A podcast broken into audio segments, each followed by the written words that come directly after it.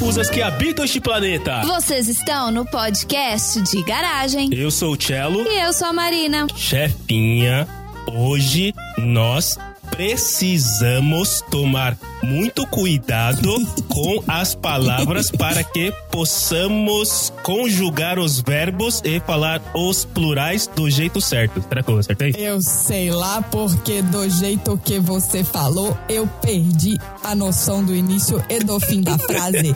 Porque além de concordância verbal e plural, a gente também tem que ter vírgulas e pontos, né? Então você botou uma vírgula depois de cada palavra. Ah, é. E para trazer um pouquinho dessa maravilha e super fácil de entender gramática, língua portuguesa, concordância, sei lá, nem sei como chamar esse negócio, tá aqui hoje o Márcio do Certa Palavra. É ou certa palavra ou a certa palavra? Ou certa palavra, né? É. Não sei, né? Vai que eu uso o termo errado, né? A Netflix outro dia postou que era a Netflix e não o Netflix. Márcio, me conta uma coisa. O que que é mais difícil? Tirar mil no Enem tocar igual Jimi Hendrix ou concordar com um político? Essa pergunta é difícil, né? Bom, primeiro, concordar com um político só se você tiver uma índole duvidosa no Brasil, né, cara? Então já é uma coisa super difícil. Tocar igual Jimi Hendrix nunca vai existir outro. E tirar mil no Enem é uma certa babaquice que ninguém dá mil pra ninguém, sabe? Então as três coisas são super difíceis. Talvez o mil no Enem seja a única coisa real. é. Possível, é a única coisa possível. É possível, né? Pode ser também. E me conta, conta um pouquinho pra gente o que, que é o Certa Palavra e como que ele funciona. Bom, Certa Palavra é um curso de redação para Enem. A gente é presencial em Belo Horizonte. Tô começando a mexer aqui para fazer um curso virtual. Sempre enrolo, mas eu posto meus vídeos no YouTube, posto minhas aulas no Instagram e estamos aí tentando fazer com que as pessoas aprendam a escrever um pouco, né? Que, que tarefa árdua, cara. Que tarefa árdua. Meu Deus. Pois é, gente. Eu achei que não existia gente com tanta força de vontade, pelo visto você tem. Vamos aproveitar que você tá aqui, vamos começar esse papo, seja lá onde ele for levar a gente. Vai lá, Marcelo, abre a porta da garagem aí. Vamos abrir a porta da garagem.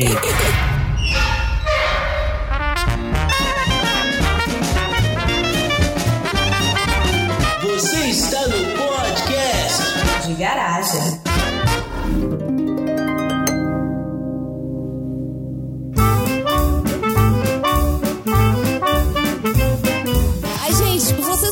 Tamanho do orgulho que eu tenho quando eu trago a família aqui para esse podcast. E, Márcio, eu queria entender de onde raios surgiu essa ideia de ensinar redação. O que, que te inspirou? De onde que saiu essa vontade? Porque, olha, eu confesso que de família isso não é. Não do meu lado, pelo menos. Você sabe que nem eu sei da onde, né, cara? Isso é uma, é uma incógnita que todo dia eu me pergunto por que, que eu fui ser professor, sabe? Mas sei lá, cara, na, na verdade o Certa Palavra existe porque eu não gosto de escola, tava insatisfeito, queria fazer outra coisa da vida e sempre foi surgindo a aula para dar, sabe? Aí eu falei, cara, eu vou fazer um negócio que seja do meu jeito, do jeito que eu quiser, sem ninguém encher meu saco, sem ter contato com mãe de aluno, sem ter contato com diretora chata, coordenadora escrota, sabe? Aí eu fui montando, cara, e foi, foi sendo legal, as coisas foram acontecendo de uma forma bem legal, e hoje é um curso super livre, a galera que vai já vai por indicação de aluno, então já vai sabendo que é debate em sala, discussão todo mundo tem voz, todo mundo fala o que quer na hora que quer, então a gente segue um cronograma, mas existe o diálogo, existe o debate, existe a liberdade em sala, sabe? Uhum. Eu acho que é só isso que é legal, assim, porque a parte de escrever mesmo, a parte técnica, a verdade é que ninguém tem paciência, sabe? É uma coisa bizarra, porque, por exemplo, a gente tá no fim do ano, né? O Enem daqui a pouco já. E eu não ensino mais nada técnico pros meninos faz muito tempo, cara. Isso é bizarro, né? Que aí eles começam a melhorar e eu fico pensando assim, cara, como é que vocês estão ficando bons? Né? Mas se eles estão ficando bons é porque você tá fazendo o trabalho de deixá-los bons, né, cara? Vamos lá, né? É essa a linha, né? É, pode ser que seja isso, cara, mas eu sempre me questiono, na real, sacou? E não é só ensinar a escrever, né? Não adianta você saber a grafia das palavras se você não consegue montar um texto, se você não consegue expressar a sua opinião. Essa galerinha aí, Marcinho, tá vindo com bastante bastante opinião formada, eles estão abertos à discussão. Como é Ó. que é isso? É, a gente tem que fazer duas, duas separações bem, bem honestas para responder isso, sabe? Primeiro que o meu público é uma galera de escola particular que é inteligente e é boa de serviço. É aluno bom. Então, querendo ou não, são pessoas já inteligentes, com uma bagagem cultural legal, já estudam outros idiomas, já viajaram para alguns lugares diferentes, foram para vários países. Então, querendo ou não, é uma galera que já tem um conhecimento legal e vai continuar o que os pais fazem, né? Que são trabalhos geralmente de cargo mais alto. Então, eles sabem que vão entrar para a faculdade, fazer cursos concorridos, difíceis e vão estar no topo da cadeia. Então, querendo ou não, são pessoas que já estão engajadas para estudar. Isso facilita. Por outro lado, quando a gente trabalha com grupos de, de uma classe social que tem a renda menor, aí o trabalho já é diferente, porque você, além de dar aula, você precisa mostrar para a pessoa que o esforço vai ser recompensado, que existe a chance, que existe possibilidade, que é difícil mesmo, que aí a questão de informação mesmo é maior, porque muitas vezes as pessoas não têm um acesso tão amplo, né, a um conhecimento. Então acaba que quando as pessoas elas têm menos condição financeira, a gente tem que ajudar mais, sabe? É interessante isso. E aí a bagagem cultural é menor. Mas no fundo, tá legal em relação a pessoas querendo evoluir, sabe? Então isso é o que motiva. Muito legal. Porque de uma certa maneira é assim, né? A gente, quando a gente fala de escrever bem, fazer redação e tudo mais e tal, tem vários, imagino eu que deve ter várias pecinhas que fazem com que alguém consiga escrever bem. É claro que você tem, que conhecer da língua, tem que conhecer as regras e tal, mas, por exemplo, você tem uma vivência, você tem uma cultura, você ter um conhecimento um pouco maior, te dá mais informação para que você possa melhorar o seu processo de escrita, né? Então, assim, não basta você conhecer as regras da língua portuguesa, isso é uma parte dos pilares que sustentam uma boa redação, não é? Cara, na verdade, você não precisa saber regra para escrever, né? Isso é uma coisa interessante. É óbvio que você tem que saber um básico, né, cara? Mas assim, não adianta você saber gramática e não ter ideia, sabe? Isso é a parte mais bizarra do mundo, velho. Uhum. Você pode saber tudo de gramática, mas você não tem nenhuma ideia, cara. Então não adianta. O que você escrever vai ser uma merda. Por outro lado, você pode ser uma pessoa que tem boas ideias e, e- e é com- e são ideias confusas. Isso também é bizarro, porque você vai ter um texto super confuso. A primeira coisa, velho, pra, pra- vamos supor assim, você fala assim, ah, não sei se você vai pedir isso, mas as pessoas sempre falam assim, ah, me dá uma dica de escrever, né? A dica Ok, Não, coloca não, vou esse item. Marcelo, na lista, por favor. Não, é, eu, eu risquei aqui, a gente nem pensou nessa ideia, né, chefe? Não, mas não é por isso não, mas é porque isso é muito importante, velho. Que as pessoas falam assim, ah, me ajuda. Eu falo, o que, que você quer escrever, sacou? Porque às vezes a pessoa nem sabe o que ela quer, velho. Pois é. Vamos supor que você fala assim, ah, me ajuda a escrever aqui um texto de introdução pro podcast. O que, que você quer escrever? O cara, ah, não sei, então não ajuda, porra. sacou? Ajuda só presta se você Com sabe o que você certeza. quer. Se você não sabe onde você quer chegar, né, Tem cara? que saber qual que é a mensagem. É. É, porque escrever nada mais é do que se falar alguma coisa pra alguém, né? A diferença é que tá escrito, não é falado. Marcinho, eu vou te chamar de professor, tá? Caralho, Eu- o primeiro que eu tenho. É sério, cara. que eu- responsa, hein, irmão? É. Puxa saco. Não, que cara. responsa, hein, cara? Vale ponto não, viu? É- Agora, é, é uma responsa grande, mas é sério, cara. Eu tenho uma, uma admiração incrível por professores, porque, cara, vocês ensinam. Ensinar é um negócio difícil e muito, muito, muito importante. Então, é sério, é uma. é, pô, por poucas vezes eu falo sério nesse podcast. Então agora eu tô falando sério. Eu tenho uma grande admiração por professores. Legal. Não ensino nem a senha do meu Wi-Fi, eu tomo o celular da pessoa e falo assim, peraí, deixa eu digitar. Não é? Haja paciência. Ah, não. Mas, professor, deixa eu te perguntar uma coisa.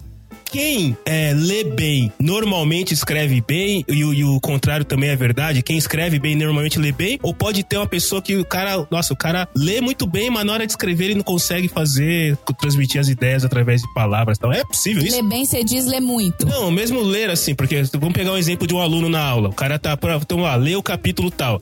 Aí o cara consegue ler com a entonação, com a vírgula, isso, o cara consegue ler bem. Mas na hora de escrever, você pede pra ele escrever, ele não consegue fazer isso. Eu pergunto porque eu tive, na minha infância, numa outra galáxia, num outro século, tinha muita gente na sala que ou, ou lia bem ou escrevia bem. Poucas pessoas conseguiam ler e escrever bem. Isso aí, na verdade, cara, é uma ideia geral, assim, das pessoas, sabe? Que não é muito certa. Eu até gravei um vídeo sobre isso pra pôr no canalzinho do YouTube, né? Que é o seguinte: não tem nada a ver você ler bem e vai escrever bem, sabe? Porque são duas atividades diferentes, são duas atividades, é óbvio que elas se complementam, mas vamos supor, meus alunos escrevem bem, chega nessa época do ano, tá todo mundo bem já, escreve muito bem e tal, só que eles não leem nada, velho. Eles simplesmente estudam, estudar não é ler, né? Eles entendem a escrita, porque escrever é, é- escrever é prática, né, cara? Escrever é prática, então não adianta se você ler não treina. Isso é uma coisa bizarra, porque, por exemplo, vamos supor que eu leio inglês. Eu fico lendo inglês direto, mas eu nunca escrevo em inglês. Se eu precisar escrever um texto em inglês, nunca vai sair, entendeu? Porque Cara, escrever é muito treino, muito, muito treino. Hoje mesmo eu estava conversando com a pessoa que trabalha comigo na, na correção dos textos dos meus alunos e ela falando que gosta de escrever e já tentou trabalhar com isso e tal, não sei o quê. Aí eu fiquei lembrando disso, sabe? Eu comecei a escrever em 2003 ou 2004, velho, se eu não me engano, sabe? E aí você escreve, você fala, nossa, que texto bosta, velho. Aí você vai lá e... É real, velho. Aí você escreve de novo, você fala, puta, que merda. Escrever é uma atividade super difícil, super complexa. O difícil de escrever é que você tem que aceitar que você falou bobagem, sabe? E mal falado. Isso é bizarro.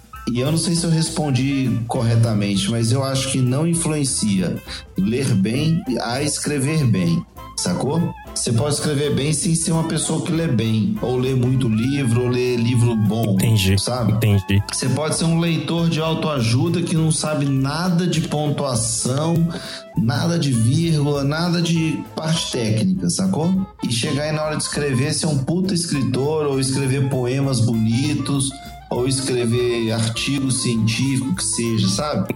É treino. É, acho que como quase tudo, né, cara? É questão de treino. É engraçado que, assim, você falou, há uns minutos atrás, você falou, né, cara, ninguém precisa conhecer as regras, vamos dizer assim, conhecer todas as regras, né? Você não precisa conhecer a regra e tudo mais e tal. E é engraçado que, se eu tentar lembrar da regra de, de- de escrita de algumas coisas, a regra em si eu não vou lembrar. Já mudou. Exato. E aí tem essa também, que a Marina colocou agora. A, a regra já mudou. Eu, eu tenho aquele lance de perceber que, cara, essa frase não, sei lá, ela, ela não encaixou, então eu não sei exatamente por quê. Esquisito. É, fica esquisito. Eu não sei, às vezes até eu acho que para algumas palavras, assim, questão de aquela velha questão de ser cedilha, essa, mas acho que eu tenho mais uma memória visual que eu vejo com essa palavra não ficou bonita, assim, ela não tá ornando, né? Daí você vai lá e troca de ser cedilha pra essa, e fala, ah, agora ficou bonitinho. Agora funciona. Não, e, e olha, vamos falar que esse negócio do português ter vários sons para as mesmas letras é de fuder. Só serve pra complicar a nossa vida. Não é? Isso é bizarro, velho. O Exatamente. problema é, é bizarro isso, né? É muito. E quando eu vejo alguém tentando aprender o português, a pessoa fica extremamente frustrada. Porque é justamente isso que frustra. É o K, Sim. o Sé, o Si, aí é Có. Pô, como assim? E pra que cedilha? Se tem o S, se tem o X, porque o CH, o pessoal fica maluco. É muito louco A isso. gente não tá aqui pra facilitar, gente. Não. Brasil é assim, a gente complica as coisas. Não é, não é mesmo. Não.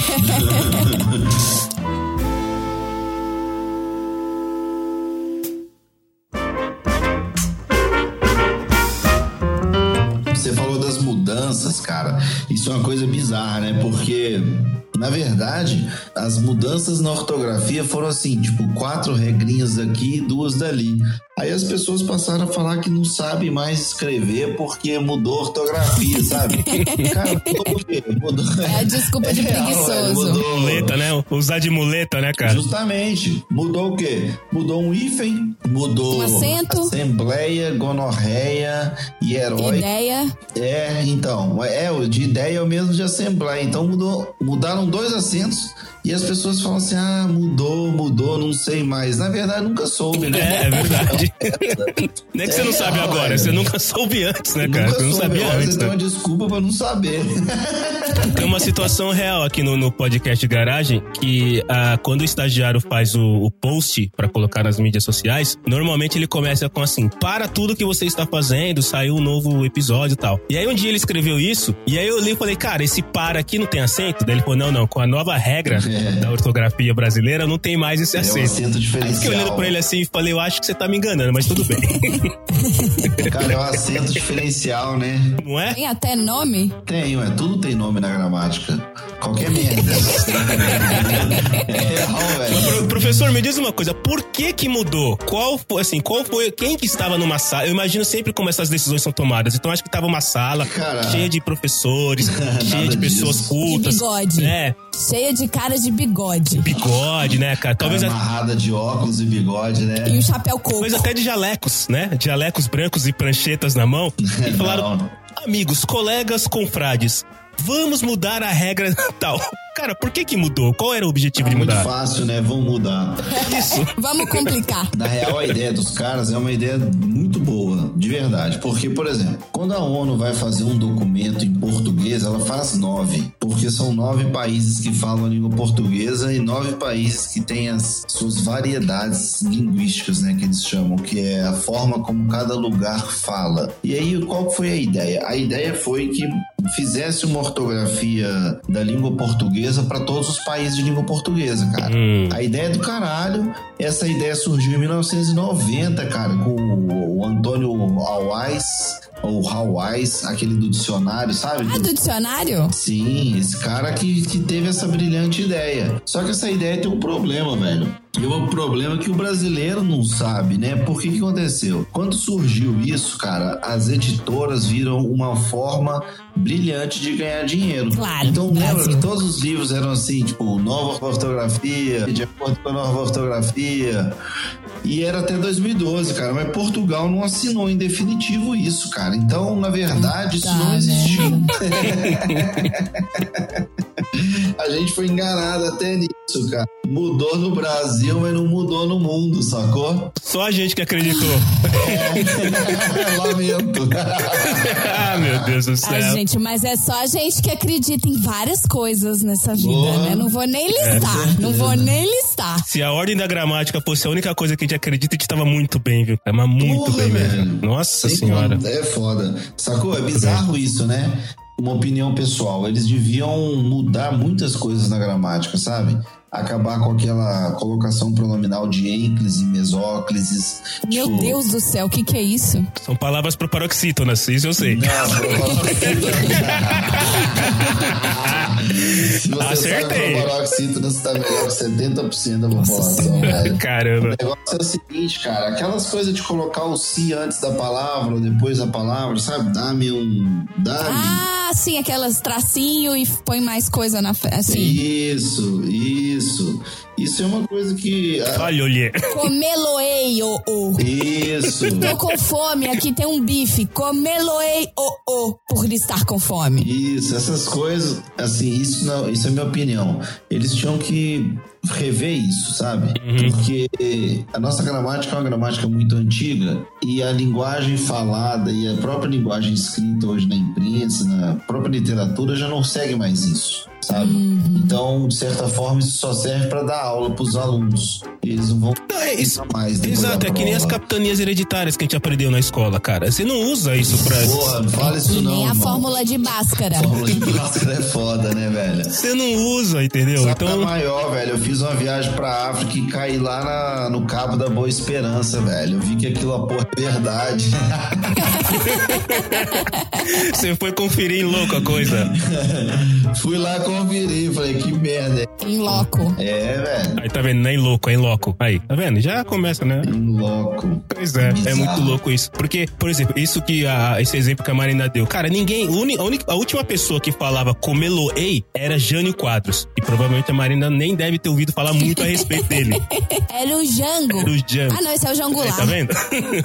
Foi se o cursinho, fosse a história, né? Não é? Literalmente. Exato, acabou. Foi esse cursinho, foi essa história. A gente acaba não utilizando. Então, a impressão que dá é que a gramática que nós temos hoje, ela é que nem aquele, aquele videocassete que você comprou que tinha milhares de funções, mas você só dava play e só assistia. Assim, a gente usa muito pouco do que ela oferece. Então por que não facilitar a vida de todo mundo, né? É, a cara? gramática é igual a TV a cabo, né? 500 canais, você só vê dois. a gramática é isso, Exato. velho. E Sabe? quando vê, vê porcaria. Não vê nada de útil. É, justamente, com certeza. Mas o erro, velho, é, é difícil falar, porque como eu sou professor, acaba que a gente vai entrar em conflito com pessoas que vão ter mil justificativas, sabe? Mas a verdade é que não se sabe como ensinar as pessoas uma forma útil de linguagem. Se você pensar, eu tenho um amigo que mora no Chile. Ele chegou lá analfabeto em espanhol e hoje ele é muito proficiente, escreve e-mail e lê e-mail o dia inteiro, faz reunião. O cara, é, ele é fala igual nativo. Fez zero curso de, de idioma, velho. Ele aprendeu na raça? Aprendeu na raça, cara. O cara aprendeu e é...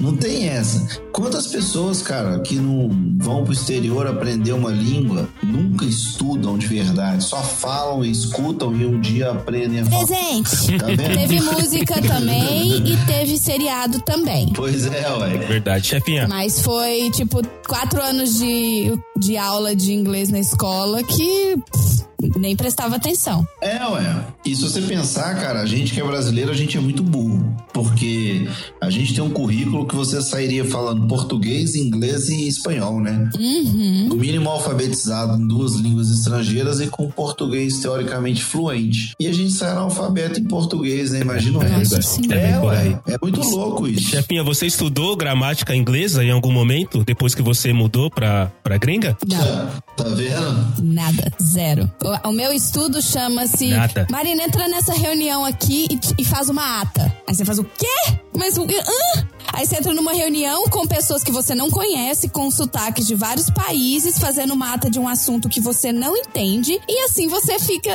E assim você aprende. É, é na marra. Puta de um curso de inglês, cara. É um puta de um curso. Exato. É o melhor curso de inglês é a vida. É. A vida como ela é. Não, com certeza. A vida como ela é. Mas assim, vamos com- combinar que, pra quem fala português, a gente, gente, quantos. Eu não sei nem Fala listar. qualquer língua. Exato, eu não sei nem listar a quantidade, tipo, numerar a quantidade de tempos verbais que a gente tem pro mesmo verbo. Tipo, Você tá doido. A gente também não usa. quantas, quantas flexões que a gente tem para um mesmo verbo com para todas as pessoas e para todos os tempos verbais. E aqui eles usam, tipo, duas flexões do mesmo verbo para todos os tempos verbais. Você tá doido, velho. Então não é um bicho de sete cabeças. Eu, o que eu senti muito aqui, que é o que entra a, a pergunta que eu ia até fazer, é o que eu sinto falta aqui hoje é de um vocabulário corporativo. Por quê? Porque a minha cultura dos meus 500 canais, os dois que eu assistia tinham Friends. então assim, não tinha. Eu não tava assistindo Bloomberg, eu não tava assistindo CNN, BBC. Não, eu tava Tinha House of assistindo Cards na época, né? Exato, eu tava assistindo super, filme de super-herói seriado americano. Então, assim, eu, em gíria, eu tenho, ó, sou fluente em gíria, mas em vocabulário corporativo tem hora que eu apanho. Então, e pra isso, o que que eu tô fazendo? Eu tenho assistido, além de ter assistido as reuniões do meu chefe, eu tenho assistido os canais, eu tenho assistido os canais de notícia daqui, porque em notícia, né, canal de notícia, assim como deveria ser aí no Brasil, em canal de notícia eles usam português correto, né? Eles usam a língua Sim. correta formal. Então eles têm mais palavras, eles têm um texto pré-escrito antes de falar. Não que, o, não que um filme não tenha, né? Mas o filme é- é- entra mais aquela questão da gíria, do jeito de falar, de passar a mensagem. O jornalismo, ele tem que ser, ele tem um texto que é muito bem elaborado, Sim. para que seja compreensível, mas que tenha palavras que mostrem profundidade do assunto. Então, os canais de notícia têm me ajudado bastante.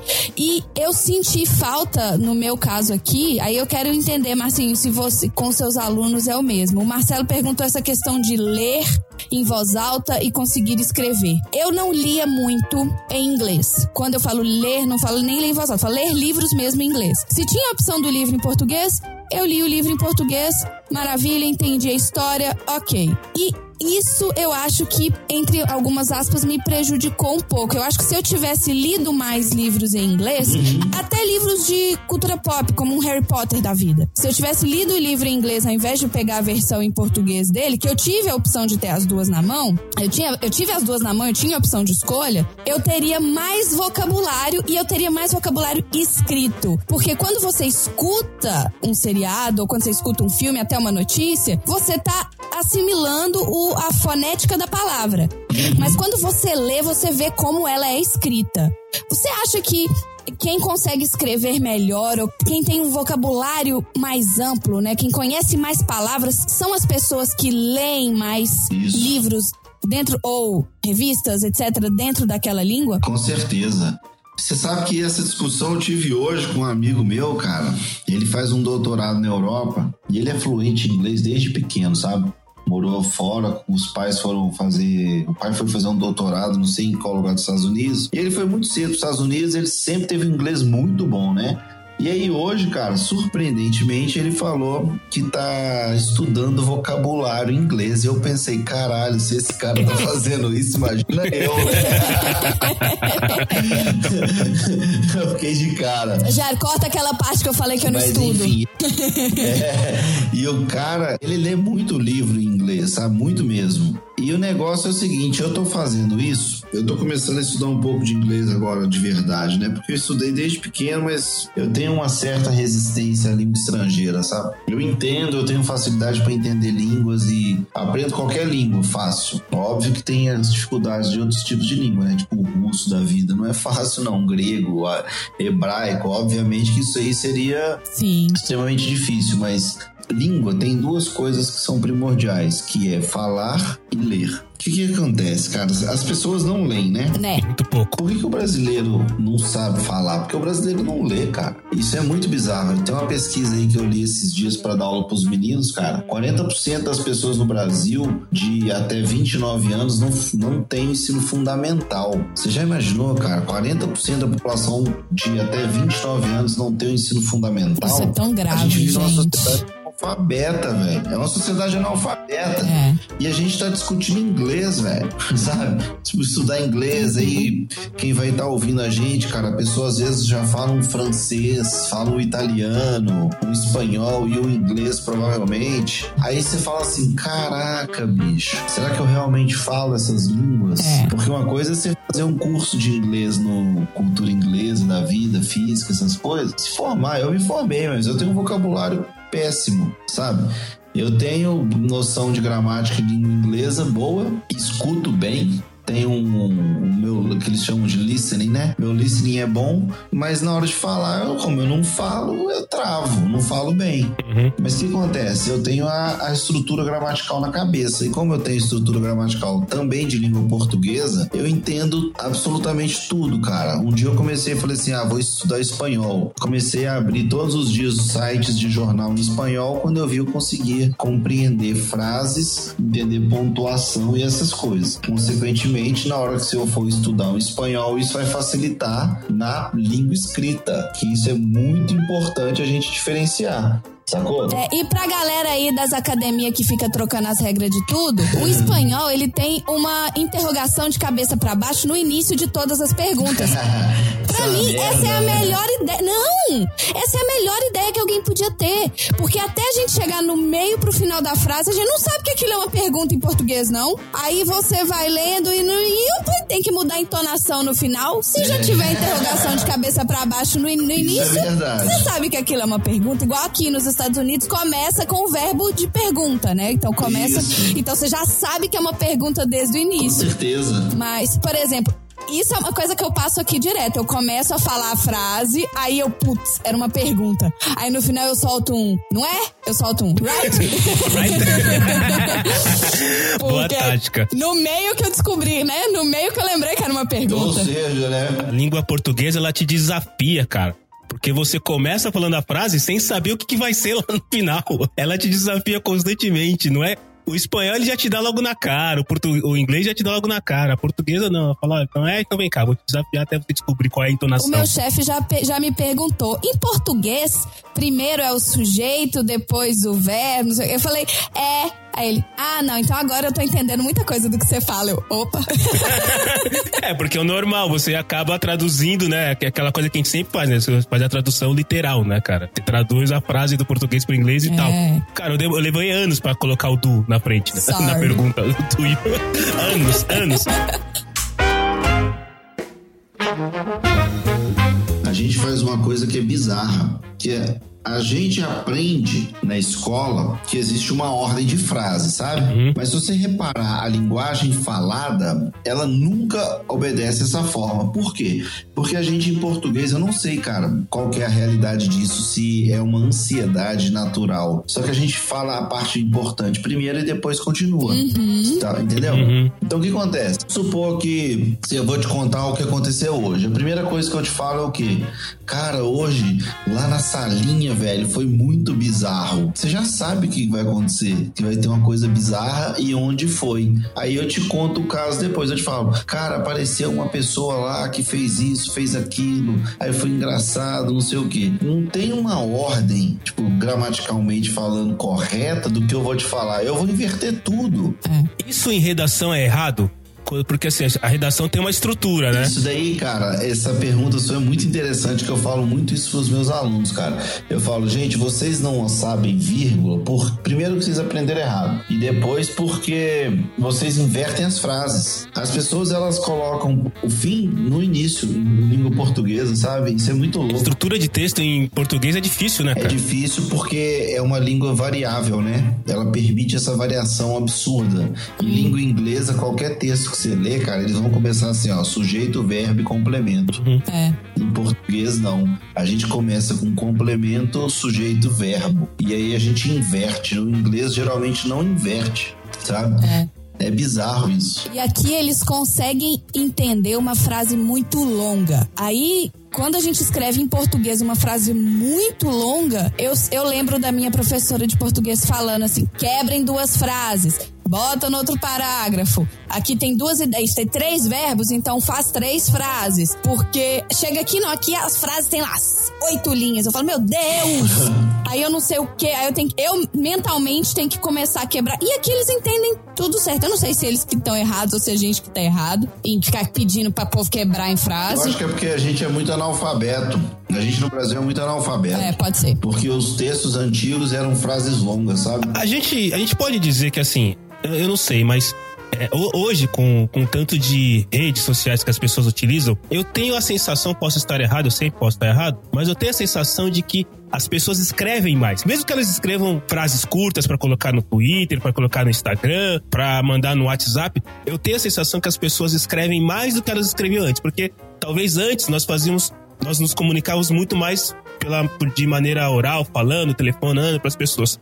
Hoje, eu devo ter conversado com, pelo menos no dia, na data de hoje, durante meu trabalho, meu dia de trabalho, eu devo ter conversado com umas 30 pessoas, mas falar mesmo, ali, ou- ouvindo voz e tudo mais, foram duas no máximo. Todas as outras foi através de algum tipo de aplicativo, WhatsApp e tudo mais e tal. E é engraçado porque se a gente escreve mais, deveríamos, pegando aquela linha de que se você pratica, você melhora, deveríamos estar escrevendo melhor. Mas aparentemente a regra não funciona assim, né, cara? Escrever mais não significa escrever certo, né? Ah, mas aí é diferente, velho? e nem escrever bem. Então, mas né? é prática, né? Você tá praticando, né? Você tá escrevendo mais, você tá praticando. Não, eu concordo. Mas olha só, velho. Essa ideia sua, ela é super interessante porque é o seguinte, cara. Se você pensar, você escreve frases no seu WhatsApp colocando vírgula e dando continuidade, ou você escreve fragmentos de frase, manda e A continua. maioria das vezes o pessoal manda uma. Agora que tem as malditas figurinhas do WhatsApp, ficou pior ainda. Como eu odeio isso, cara. Como eu odeio isso. Eu juro pra vocês. Cara, eu amo figurinha, velho. Eu Cara, amo. eu, eu, eu sou muito antissocial nessas horas. Eu juro que eu procurei Caralho, um velho. aplicativo que eliminasse as figurinhas do meu WhatsApp. Não achei ainda. Existe isso, velho? Não. Cara, figurinha é vida, Não, velho. não, não existe, mas eu tenho certeza que se eu inventar, eu vou ficar rico. Eu converso com meus alunos o dia inteiro com figurinha, velho. Eu legal pra caralho. Eu tenho uma coleção de figurinha. Então você acaba, assim, no geral, a gente se comunica bastante, mas a, pra escrever mesmo e praticar acaba não acontecendo, né, cara? É porque você não escreve, cara. Você não escreve. Você escreve Não, né? assim. Só manda a figurinha escrito Eita. E você escreve muito pouco, sabe? Você não desenvolve frase. Você, você, você solta palavras, cara. Por exemplo, se eu te pegar. Hoje também, velho. Você fala assim, ah, conversei com uma porrada de gente. Eu converso o dia inteiro, meus alunos me mandam dúvida, velho. Ah, é. Eu vou abrir aqui, eu vou ler uma, uma frase que uma pessoa me escreveu. Você vai ver que interessante, ó. Vou pegar aqui uma aluna minha, beleza? Manda ver. Ela escreveu assim, ó. Questão. É. Não, essa menina escreveu até bastante. Deixa eu pegar uma que escreveu pouco, cara. É, ela escreveu assim: Oi, Márcio, amanhã eu vou ter prova de segunda chamada, kkkk, posso ir no horário de hoje? Isso tudo junto, sacou? Tipo. Sem vírgula, ao sem mesmo ponto. tempo. Não, que vírgula? que vírgula? Entendeu? Aí eu escrevi. pra Vírgula ela custa assim, caro, né? Aí eu mandei depois, pode sim. Mandei depois 14 horas. Aí ela escreveu ok. No fim das contas, cara, ela falou assim. Teria que ser, oi Márcio, vírgula. Amanhã eu vou ter, eu vou ter prova, né? Tipo, É, não é eu tenho. É. um verbo só, terei. É, tipo, tenho prova amanhã. Sacou? Não existe isso, cara. E se você perguntar, às vezes os meus alunos mandam umas coisas que eu não entendo, cara. Eu, eu respondo outras e os caras, pô, eu te perguntei. Eu falei, cara, eu não entendi nada do que você falou. Isso é muito bizarro, velho. Mas eu sou, eu sou fascinado por isso. Eu acho muito legal, sabe? É muito Eu bizarro. acho muito legal. Acho que a gente perdeu a, a capacidade de comunicação, isso é um fato. E essa geração nova é uma geração que não sabe ler frases com três verbos. Eles não têm noção do que que é uma ideia desenvolvida, sabe? Isso é muito louco, velho. Frase com três verbos é uma oração? É uma frase ou é um período? Eu era bom em português, cara. Eu era bom Aí em fudeu, né, português. velho? Tudo bem que eu li isso aqui faz 10 minutos, mas tá ok. Cara, eu, eu, eu tinha uma sogra e eu tinha uma madrasta professora de português. Nossa senhora, Que hein? merda, né, velho? É, então, sempre foi, português sempre foi meu, meu calo. E você cria a imagem, né? A pessoa que vai me ouvir vai pensar: nossa, esse cara é professor de português, deve ser um nerd, escroto e tal. Você sabe que eu tenho uma corretora que trabalha comigo, velho, Marília. Ela é super gente fina, moderna, mais nova que eu, e as pessoas criaram uma imagem dela ser uma velha, toda chata, porque ela dá nota baixa pros caras. Corretor é quem corrige texto? É quem corrige texto, quem corrige as redações, né? Porque lá são os dois Não é corretor de seguros, não, viu? O pessoal que pensou que era corretor de seguros. É, então, eu tô assim, corretora? O Márcio trabalhou com corretora? Pra quê? Será que é Cara, pra olha, olha que louco. né? Comunicação Viajei e interpretação Não, é tá tudo, louco. cara. Olha isso. Acabamos de ter um exemplo aqui, claro, totalmente à vontade, né? Você falou a palavra corretora, a Marina na hora. Cara, corretora, seguro, né? É tudo, velho. É. Sim, cada um pensa uma coisa, né, velho? Podia ser o corretor ortográfico, que é a nossa maldição no WhatsApp, que troca as suas palavras. Que aí você fala, tá foda. Aí você manda, tá fofa. Aí não, foda. Aí não, fofa. Nossa. Ah, mas é só você salvar as palavras, eu salvo todas. É, porque não meu- o meu corretor, ele é educado, ele não deixa eu falar Fica palavrão. tudo Você certo, tá né, cara? doido. Eu adoro o corretor do, do, do WhatsApp. Eu escrevo metade das palavras, meu telefone complementa pra mim, cara. O algoritmo do telefone é do caralho. A, aí vai aparecendo. É. É vida do artista. Ele é bem, bem dirigido. É, a- o meu que autocomplementa no meu WhatsApp é o surpreendendo um total de zero pessoas. Quando eu escrevo surpre, aí já aparece lá, surpreendendo, aí eu clico, aparece um total de, aí eu clico um total de zero pessoas, zero pessoas. Pois é, ué, isso é fantástico. Você tem que ver no início do ano como é bom, cara. No início do ano eu falo assim, as, aí aparece turmas, serão. Sacou? O negócio digita tudo pra mim, isso é do Ele caralho. é sazonal, ele sabe qual frase você usa no período de janeiro a fevereiro. É incrível isso. É lógico, velho, isso é fantástico. Eu sou fã disso. Fanzaço. Tanto que tem várias brincadeiras de Facebook, é digite eu estou e depois clique 20 vezes no sugestão central do seu, do seu telefone. É. Aí fala, eu estou ficando, coisa, sono, cansado, teste, prova, comida. Então, assim, É o que você mais usa, né? é, ele vai puxando as palavras que você mais usa. Eu acho isso muito legal. Professor, você tem um livro escrito sobre redação pro Enem, é isso? Cara, tenho. Redação é. re- redação talvez seja o assunto que mais derruba a galera no Enem, né? É assim, redação e matemática. Ah, vá. É, é assim, redação e matemática no Enem são as, as notas diferenciais, sabe? Por outro lado, são as notas que as pessoas mais estudam. Então, hoje, provas como de português, que tem o menor nível de nota, é o número mais baixo, né? É de 0 a 1000, sabe? Então, por exemplo, na prova de português, ninguém vai tirar 750, porque existe uma média lá que eles chamam de TRI. Ele vai pensar assim, ó, vamos supor, questão 1, é, 30% das pessoas acertaram no Brasil, sacou? Então ela vai ser muito difícil, ela vai valer mais ponto do que uma questão que todo mundo acertou. Ah, então as questões no Enem têm peso. Tem, cara, é muito louco. Chama TRI o sistema dele, sabe? É um sistema muito interessante. E o que acontece? A redação do Enem, ela é manjada, né? Teoricamente é uma redação simples de fazer. Mas aí a gente cai naquela famosa questão: simples pra quem, né? É, exato. simples pro nosso aluno, simples pro Brasil. Pro Brasil, velho, é uma tristeza profunda, sabe? Eu faço vários cursos de corretor do Enem, sempre vou pra corrigir Enem, assim, e, e, sinceramente você sai assim, deprimido, você acha que não existe solução pro país, cara. A gente é sério, velho, é triste, mas é uma Eu tô sociedade. rindo, mas é de nervoso.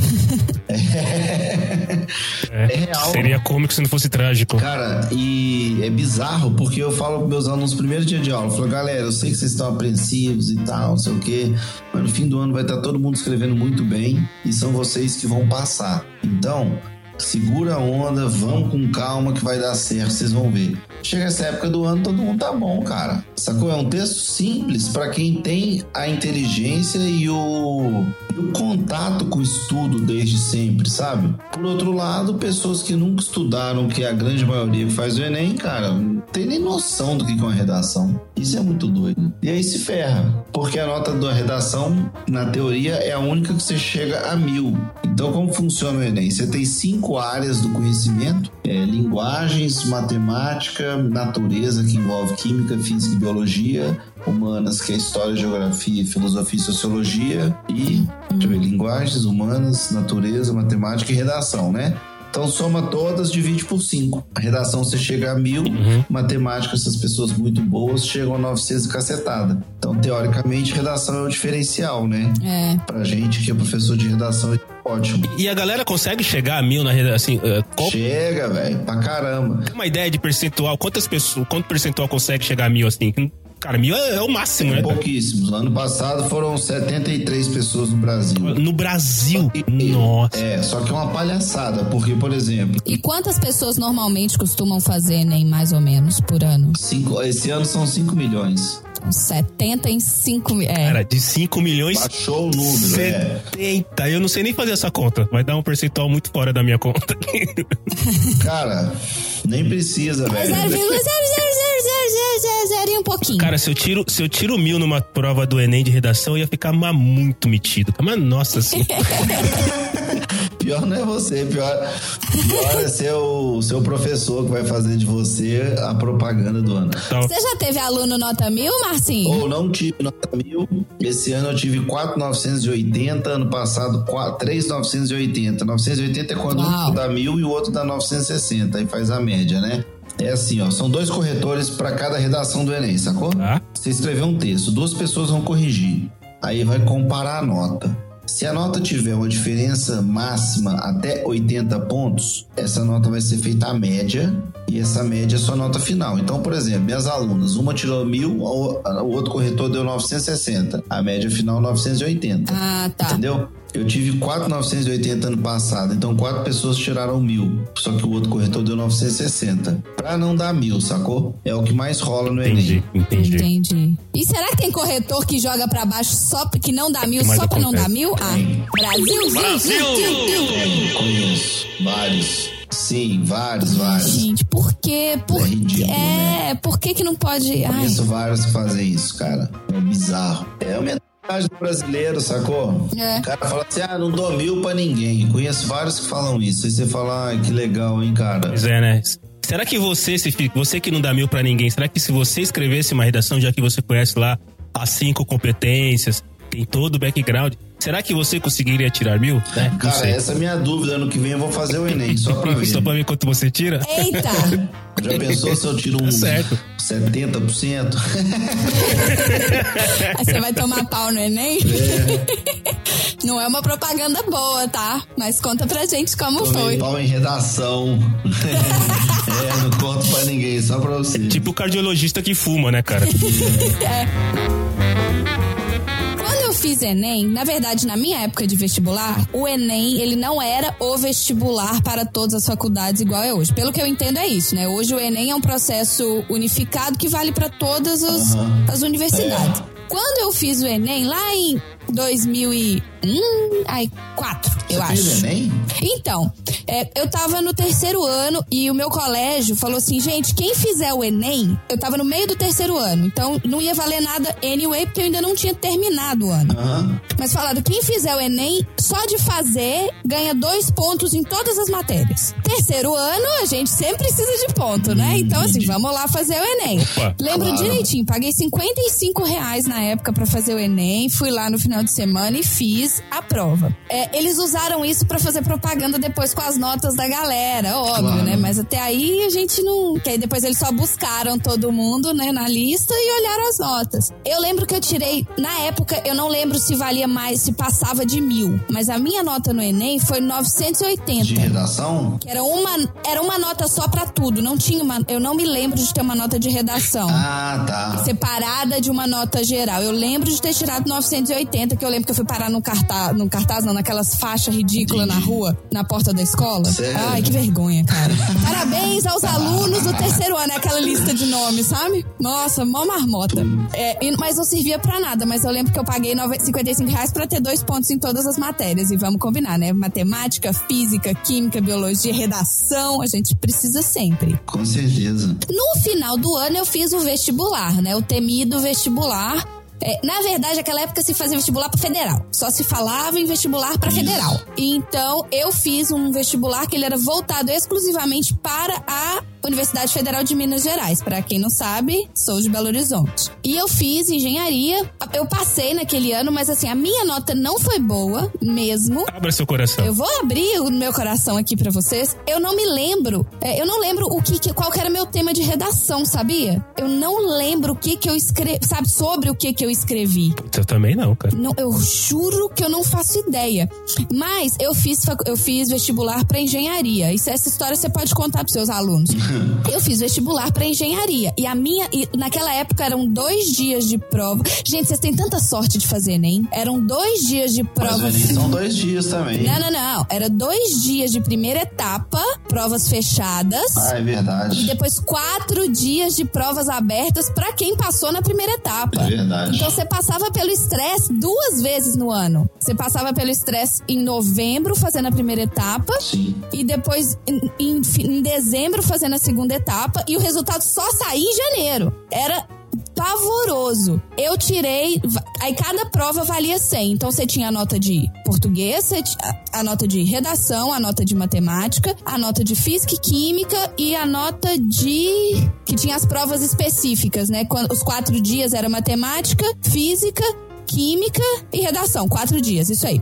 Eram essas quatro notas. Em matemática, eu tirei 13 em 100. Nossa, e se eu tirasse 10, eu era eliminada. Sorte, hein? Exatamente. E eu passei em 26 lugar. Que doido isso, cara. Não é que eu passei, tipo, nossa, entrou na terceira chamada. Não, eu passei em 26 lugar. bem, né? Eu entrei. Mentira, 28. Eu passei em terceiro lugar da segunda turma. Que eu entrei. Ainda tive seis meses de folga. Sou muito Isso é bem. melhor ainda, né, cara? Nossa! É. Isso é muito bom, muito bom. A gente entra com a cabeça fresca, descansada, sabe? Você teve seis meses pra descansar. Isso é muito legal. E agora, voltando à pauta, né? Pra variar, né? A gente vai, desvia e depois volta. Vestibular hoje é uma palavra de velho? É um termo de velho? Ah, na minha época eu fazia o vestibular, foi quatro dias, não sei o quê. É? Sim. Eu fiz vestibular, viu? Não fiz Com Enem. certeza. É, eu não fiz Enem. Hoje é Enem, né?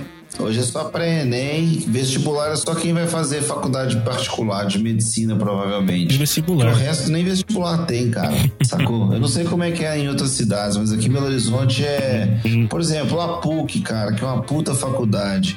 Meu, hoje, coisa, cara, né, bicho? se você coisa. semi-analfabeto, escrever uma redaçãozinha ruim lá, você Sério, chamava. cara? É isso mesmo? É, cara, o negócio tá feio, velho. Eles checam só se você tem saldo na conta, se você tem crédito no mercado e chega aí. Se você tem fiador. Oh, o- a grande questão da humanidade hoje é quem será teu médico no futuro, Ah, cara. exatamente, é isso que eu fico pensando, cara. Porque A assim, inteligência artificial, se Deus quiser. E vai ser, né? é, tem que ser. E que essa inteligência artificial não seja desenvolvida pelos caras que estão fazendo faculdade agora. Senão vai ser o oposto, Né? né, velho? Cara, é, É, a gente irrita, mas burrice é. Não, mas é real, cara. O nível tá cada vez mais baixo. Isso é muito sério, velho. É muito sério mesmo, sabe? A gente dá uma zoadinha, mas. Ô, bicho, pra você ter uma ideia, de 2015 pra até hoje, 2019, velho, você não faz ideia do nível tanto que caiu pra entrar nas faculdades de medicina particulares, velho. Meu Deus do céu, cara. 2015 era difícil pra caralho, velho. Hoje em dia. Era. Médicos, cara. Médicos, tá pessoas que mexem com vida. Com vida. Nossa. Você tá doido. E são pessoas que vão ter que, que a gente depende de, que elas estudem a vida inteira. Não é só fazer um vestibular. A gente depende que elas. Claro. Sabe, que elas tenham prazer em ler, porque elas vão ter que ler muito. Elas tenham prazer em ir a eventos científicos e assistir aulas extremamente longas, porque elas vão estar sempre desatualizadas. Sim. Ai, Deus. Cara, ontem uma aluna minha, excelente aluna, faz medicina na Federal aqui de Belo Horizonte, ela falou que não estuda por livro, estuda por resumo. Ai, não. Por resumo, Não. E ela é ótima, velho. Ela é uma ótima aluna, uma ótima pessoa. Mas dentro da universidade não se estuda por livro, velho. Imagina que isso, cara. Se estuda por provas antigas, resumos. Ou seja, mas isso, cara, tá ligado àquela ideia que a gente tava discutindo agora há pouco das mensagens, né? A gente vive num mundo fragmentado, sabe? É muito louco. Tudo é fragmentado. Tudo são 144 A novela- caracteres. No máximo. 144 você nem lê o final. Não é mesmo. Imagina se abre o Instagram lá, tiver uma legenda com três linhas, você já fala, puta merda. Se aparece aquele mais três pontinhos que você tem que clicar pra aumentar a legenda, você fala, nem roda. Próximo. Nossa, É, justamente. Eu te confesso que eu sempre clico pra ver o resto, mas. não é todo mundo que faz isso. É, não é mesmo. Cara, o que seria, é, assim, o que. Se a gente tivesse que priorizar um determinado conhecimento nas pessoas, seria melhor que as pessoas tivessem maior capacidade de interpretação de texto, ou seja, ler e entender o que está escrito e realmente saber é, interpretar e fazer as suas críticas, ou ter uma capacidade de saber se expressar é, é, de maneira correta, saber passar uma ideia, saber passar um ensinamento. O que seria mais prioritário? Que as pessoas entendessem o que elas leem ou que elas conseguissem passar ideias? Porque hoje em dia, é, hoje com todas essa que- essas questões de extremismos, né, cara? Você ou você é desse lado, ou você gosta de ketchup ou você gosta de mostarda, né? Não tem, você não pode gostar dos dois. É, é, muitas vezes você vê que as pessoas acabam discutindo porque elas não entenderam o que elas leram. Assim, cara, não foi isso que eu disse. Você leu, tirou uma, uma, uma verdade sua interpretada de uma maneira completamente incorreta e começou a me atacar ou me devolver ou tentar contra-argumentar sobre uma coisa que eu não falei. Então, a interpretação pra mim é um negócio tão importante, cara, que as pessoas não entendem o que você fala, não entendem o que você disse, não entendem o que você escreveu. Quem não sabe interpretar, não sabe escrever. Ponto. Essa, pra mim, já é a base disso. Agora, hoje em dia, além de- da interpretação ser incorreta, da pessoa às vezes pular parte da frase, ou às vezes ler errado, ou deixar de ler parte da conversa, além disso, você também tem que. Quem tá lendo o texto coloca a própria motivação naquele texto. Então, se é uma pessoa que. Entonação, né? É, então assim, ela já lê como se fosse uma crítica. Já lê como se a pessoa estivesse sendo agressiva com ela. Por mais que as palavras, se você lê sem nenhuma entonação, são palavras normais. Várias vezes já aconteceu de. Você viu o que, que o fulano escreveu? Olha que absurdo. Aí você vê a pessoa escrever uma frase.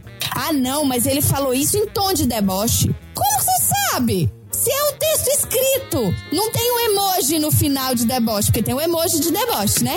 que a gente bota no final quando é o tom de deboche. Então, assim, as pessoas não conseguem, sabe? Elas são irônicas sem saber irônia, sem saber. Ironizar. Quando é uma ironia, é. Então, assim, eu, eu imagino que, além do não interpretar, eu tava lendo outro dia um, um- um meme que eu achei fantástico.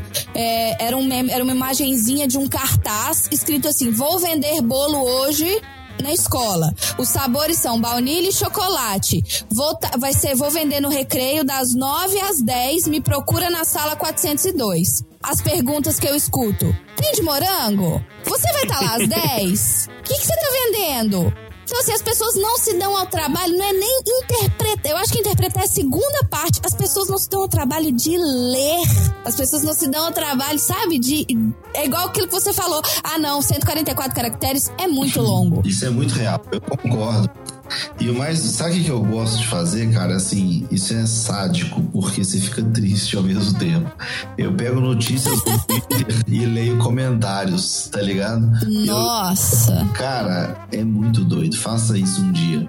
Lê a manchete e vai direto pros comentários. Você vai ver, cara, que não existe um diálogo entre um comentário e outro. Cada pessoa responde uma coisa alucinantemente diferente da outra, velho. É bizarro, cara. Minha opinião é: o brasileiro não lê, sabe? E segundo, ele não sabe ler. Então o que acontece? Caiu assim, vamos lá a notícia sobre, sei lá, cara, alguma coisa relacionada a um político que você não gosta. Você, ao invés de ler a reportagem, entender o que, que aconteceu e tal, você ataca a pessoa, sabe? Isso é bizarro. E é o que tá acontecendo hoje, cara. Você não lê, você não sabe interpretar o que você tem que ler e você não sabe escrever o que você quer falar. Isso é bizarro. No fim das contas, a gente é uma nação analfabeta, cara. E a gente vive a era da informação escrita, né? Que é o pior. A gente começou a falar disso e a gente vai acabar falando disso e nunca vai chegar no tal do isso, que é o texto escrito, velho. É, é louco isso, é muito louco, sabe? Primeiro, as pessoas não leem textos, não é nem grande, é textos com ideias, sabe, formuladas e desenvolvidas. Pois é. A verdade é essa. Você vai ler uma reportagem, você primeiro vê o tamanho da reportagem, depois você lê, A né? gente, isso é um absurdo.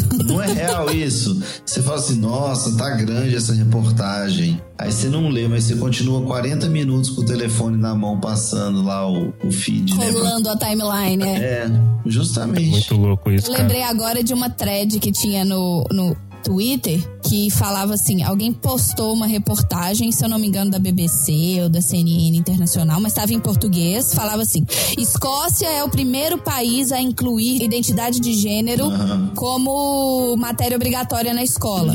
Aí você tinha as respostas. Aqui não vai ser assim, não. Pode até ter incluído, mas aqui não vai ser assim, não, porque na- eu- nós, nós pais vamos protestar. e a primeira palavra é Escócia. É, ué, mas é bem isso. Entendeu? E a pessoa não mora na Escócia. Não sabe nem onde fica a Escócia. Manda apontar num mapa. Me aponta onde que tá a Escócia, que a gente não vai ensinar. É. Dá um mapa sem nome. Dá um mapa sem nome e fala, mostra pra mim onde que é a tal da Escócia. Eles vão falar assim: esse mapa aqui é falso, porque É. a Terra é plana. É, você vai ter que mostrar um atlas plano, né? Não dá pra apresentar um globo mais. Tem que ser. Aqui achei, ó. Você tá doido. A matéria é: Escócia é o primeiro país do mundo a aprovar educação sobre LGBTI. LGBTI nas escolas. Aí um senhor comentou: não vai não, pois nós, os pais, não aceitaremos. Se for preciso, vai haver uma guerra civil, mas uma minoria não vai nos sufocar. Não tem vírgula. Eu li do jeito que tá escrito. Caralho, velho. Então é isso aí. Não minorias, não nos sufoquem minorias. Porque vocês são minorias, então minorias com certeza conseguem sufocar a maioria. É. É assim, você é um irmão mais novo de um ano de idade e você tem um irmão mais velho de 15. Quando você apertar o pescoço do seu irmão, você vai sufocá-lo com suas mãozinhas de dois anos de idade. Pode deixar. Aham.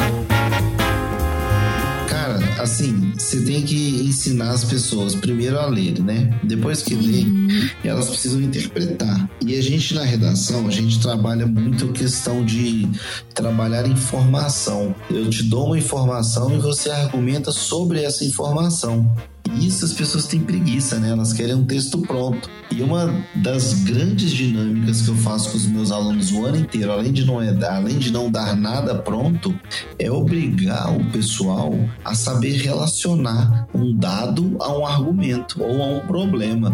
Então, que, que eu, é muito louco isso, porque os meninos com o tempo eles entendem isso. E aí, como são pessoas inteligentes, eles aprendem rápido. Mas é bizarro. Você fala assim, olha, interpreta esse dado aqui. Por exemplo, um dado interessante sobre mulheres no mercado de trabalho, né? No Brasil hoje, 39% das empresas têm mulheres em cargo de gerência. Uhum. Fala assim, vamos, vamos discutir por que, que só 39%? Ou se 39% é um número grande ou pequeno. Agora, você pega um número, 39% não é um número pequeno, se você pensar. Não. Mas pro tema é.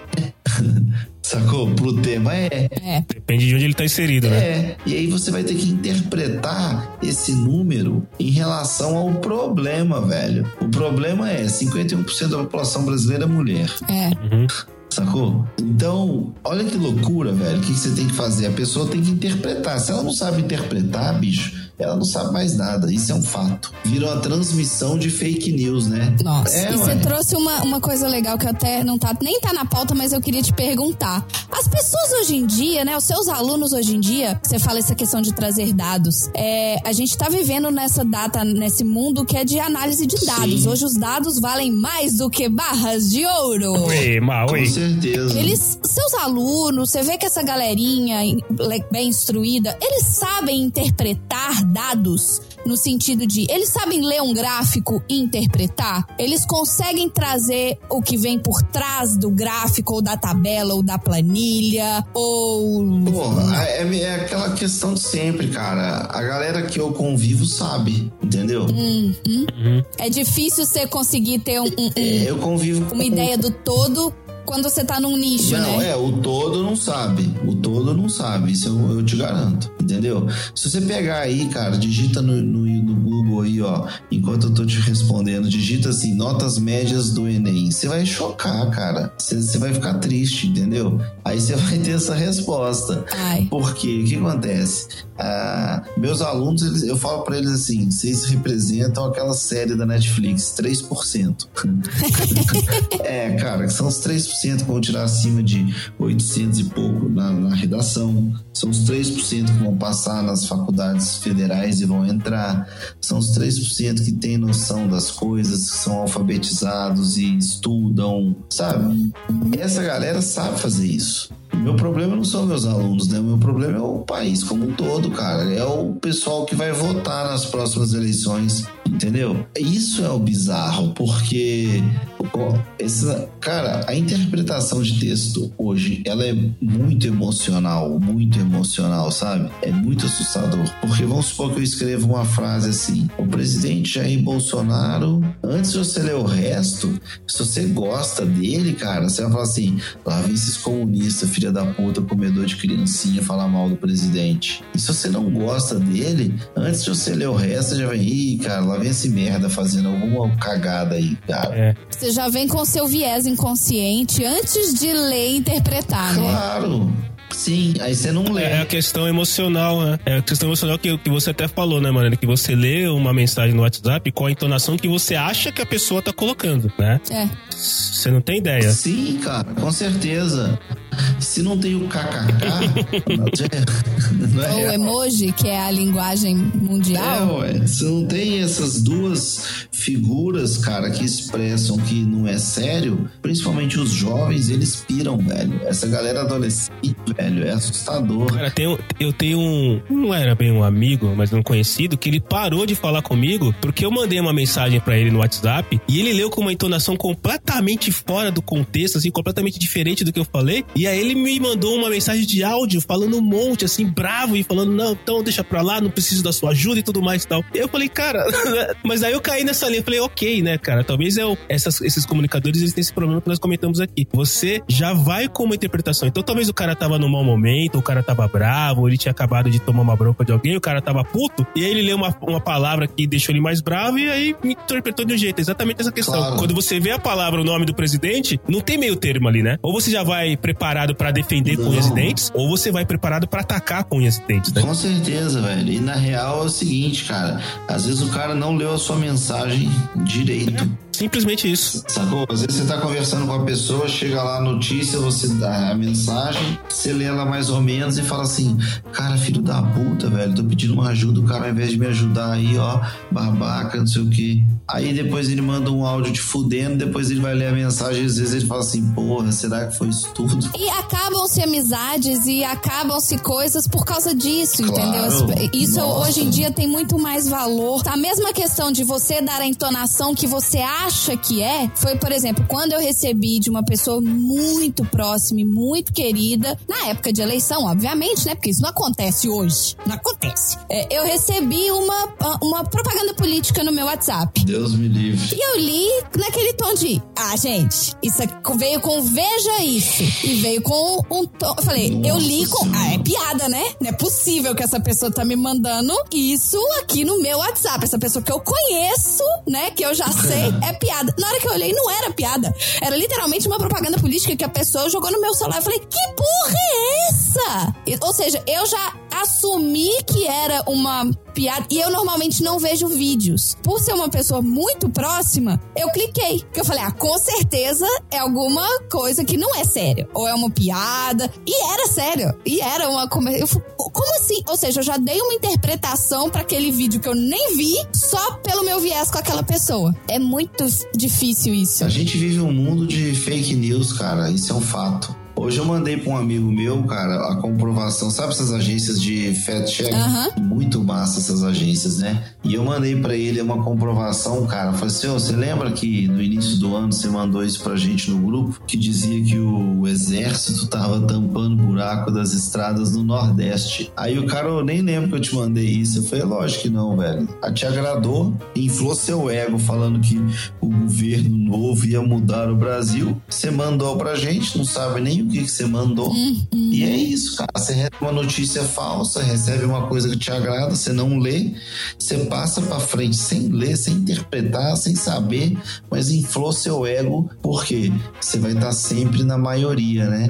É o que a gente discute nas bolhas. E eu vou aproveitar que você falou, cara, sobre esse lance de ler dados, o que a gente vive em dados. O Enem ano passado cobrou isso, sabe? O Enem, o tema do ano passado foi comportamento, manipulação do comportamento do usuário e trazia o algoritmo como o grande vilão disso. Então, é muito massa que esses meninos estão discutindo coisas, cara, que são muito pesadas. Eu sou fã do Enem, de verdade. A gente já discutiu é, violência contra a mulher, intolerância religiosa, racismo, é, inclusão de deficiente, altruísmo, é, ano passado manipulação de comportamento por algoritmo. Então você vê que é uma prova nacional que realmente ela é boa, cara. É uma prova que põe os moleques para trabalhar coisas que são é, importantes. Não é bobagem, sabe? Não tá discutindo teminha bobo, cara. Não é uma coisinha que qualquer Zé Bosta que nunca pensou vai ter co- condição de fazer. Isso é positivo. E a gente sabe que nem todo mundo gosta desse tipo de discussão, porque você tem que adivinhar Sim. qual é o tema do Enem. Então, pra adivinhar qual é o tema, você tem que discutir tudo, Sim, certo? cara. Você tem que discutir a a def- Nossa. Então, todos esse- isso que você tá falando, provavelmente você já discutiu em Sim, sala de aula. Você já nossa. teve problema com pais de alunos? Não. Por ter discutido algum tema específico ou Pai não.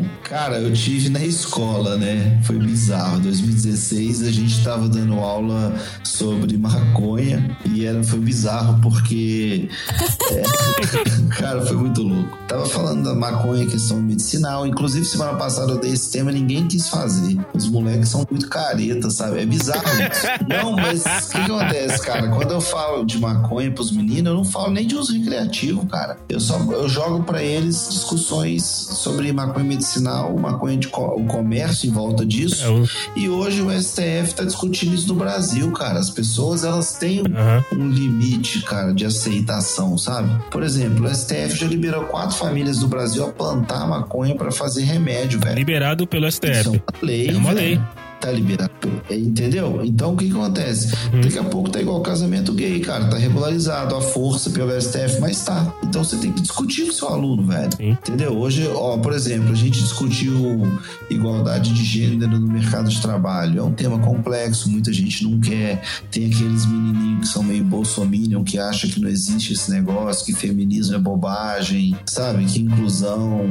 No início do ano eu perguntei pros meninos quem é contra cotas. Aí meu aluno falou assim: Nossa, eu sou contra cotas, porque eu acho que o cara não é porque ele é negro, ele é pior ou sabe menos. Eu falei: Ah, beleza, cara. Você, tá- você estuda no colégio particular? Estudo. Já viajou pro exterior? Já. Legal. Fez curso de inglês? Fiz. Tem gente que passa tua roupa pra você ir pra escola? Tem. Você vai de carro pra escola e volta de carro? Vou. E aí você acha que o menino de escola pública é a mesma coisa que você?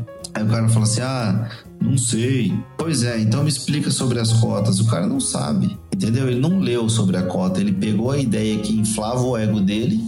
Voltamos para a mesma coisa de sempre.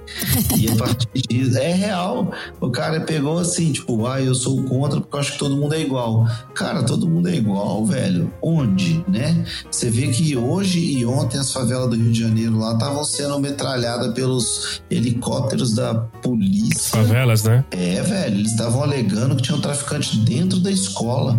Olha que isso. Aí você fala o seguinte: que chance que esse menino tem de disputar com meus alunos, velho? Nenhuma, sacou? Nenhuma, Nenhuma. nenhuma mesmo. E aí você discute, mas assim, voltando à história da maconha, né? Na escola, um- olha que só, o menino foi muito burro, né, cara? Não sei se foi burro ou foi ingênuo. A gente discutindo o tema, aí ele chegou lá em casa na hora do almoço e falou assim: mãe. Tô achando que eu vou começar a experimentar maconha.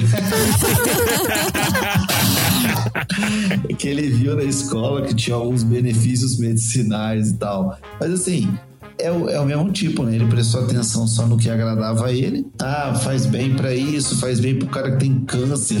Aí tinha gente que tinha AIDS e precisava do- da maconha pra abrir apetite, o outro tinha epilepsia. Mas isso o filho da puta não conta em casa, né? Ele fala assim: ah, eu tô pensando. Aí a mãe dele pensa assim, tipo, quem são os maconheiros, né? Aí pensa naquele cara que tá perdido no parque três horas da tarde, numa quarta-feira, e não faz nada da vida além de puxar fumo. Aí a mãe vai falar assim: Nossa, que escola tá fazendo isso com meu filho, vou ligar lá e sabe? É a escola, é. É, aí o problema é a escola. Mas quando a gente discutiu intolerância religiosa, que foi o tema do Enem, a mãe não achou ruim. Racismo, que foi o tema do Enem, a mãe não achou ruim. Então, isso é bizarro. Eu não tenho problema com mãe. A maioria das vezes o aluno se priva de fazer algumas coisas porque ele fala assim: ah, eu acho que isso não cai no Enem. Ou eles sempre falam assim: você não acha que isso é muito polêmico para cair no Enem? Toda vez que eles me perguntam isso, que a gente discute muito tema pesado, né? Eu falo assim, cara, você acha que violência contra a mulher é um tema polêmico? A minha, minha resposta é sempre essa, sacou? Porra, tem coisa mais bizarra que isso. Você acha que violência contra a mulher é um tema leve de se discutir? Porra, cara, quando a gente dava Você aula... quer coisa leve? Quer moleza, senta no pudim. Meu, cara, dava aula sobre violência contra a mulher, ficava triste. Sacou? E os meninos, ah, eu acho que isso não vai cair. Caiu, cara. A gente discute só merda, é só problema. Eu só discuto problema social o ano inteiro. Ano semana passada, olha que merda, cara. Discutindo vacinação, movimento antivacina, olha que bosta. A gente tá em 2019, velho. Ninguém acredita que vacina causa doença, que a terra é plana. Aqui, vacina tá tendo um problema tão sério. Nossa, gente, tá com surto de sarampo. Claro, claro. Porque movimento antivacina. Sim, velho. Sarampo. Sarampo foi erradicado, erradicado há não sei quantos anos e tá voltando sarampo. Vocês têm noção do, do perigo que é uma cidade como Nova York ter É, sarampo? ué. Pois é, porque. Vem gente do mundo inteiro pra cá, Porra, o tempo todo. claro, velho. E ninguém é vacinado, né, Marina? Não, e o povo não. E as pessoas não buscam, por exemplo, que eu descobri recentemente. Olha só, olha o vacilo no podcast de garagem. Aqui, a empresa que eu trabalho, a gente tem que fazer um check-up todo ano. E eles não acreditam no seu cartão de vacina. O que eu acho ok. O que, que eles fazem? Eles tiram o seu sangue e eles testam todas as doenças. E te falam, ó, você não tá imune a isso, você não tá imune àquilo. Aham. Você tomou vacina contra sarampo? Tomei, lógico. Meu cartão de vacina, ele é lindo, redondo. Mas você sabia que você tem que tomar vacina com sarampo a cada 10 anos? De novo, depois dos 20, quando adulta? Qual foi a última vacina que você tomou quando era adulta? Ah, tomei de febre amarela. Eu. Nesse dia lá que eu fui fazer esse check-up, a mulher me deu cinco vacinas. Cinco vacinas? Toma, velho. essa, essa, essa aqui também. Eu falei, ah, pode dar, não tem problema não, pode me dar. No dia seguinte, obviamente, eu fiquei baqueada, né? Porque o, o- né, a minha imunidade foi parar lá no pé. É. Mas assim, De foi- corpos até não querer mais? né? Exato, o meu corpo tava lutando loucamente aqui. é, mas assim, ela- eles me deram cinco vacinas a coisas que eu não era imune, que eram do calendário de vacina daqui, que não é tão grande como o nosso. O calendário de vacinas do Brasil é um calendário exemplar globalmente. Claro. E, e- e mesmo com o meu, calen- meu, meu caderno de minha caderneta de vacinação completinha, eu tive que tomar cinco vacinas assim que eu cheguei aqui. E eu já tive, quando eu fui olhar apartamento, é, a pessoa me viu com um coisinha de vacina. Eu tinha acabado de tomar a vacina de gripe, que todo ano também tem a campanha de gripe. É eu ótimo, tava com né? aquele esparadrapo redondinho da vacina quando eu fui olhar apartamento. A corretora do prédio virou e falou assim: Ah, você tomou vacina? Eu falei: É, tomei uma flu shot, né? Uma vacina pra gripe. Ela, "Ah, eu não tomo isso não. Aí eu falei: É mesmo? Ela é, todo mundo toma, se todo mundo toma, eu tô imune. Oi? Como é que é? Se todo mundo De toma. onde que você tirou essa ideia? É, se todo mundo toma, ninguém vai pegar, ninguém vai pegar, ninguém vai me passar. Se Linda, todo mundo não. toma. Que merda, né? Eu com vacina eu posso pegar, mas em mim o efeito não vai ser tão devastador quanto vai ser em você que não está imune. Nossa, Que foda, velho. Não, não, não. Li- Literalmente ela não entendeu o conceito de vírus e de contaminação. Não, Tá eu nem fui pra esse prédio, inclusive, né? Eu já entrei falando assim, não quero morar aqui.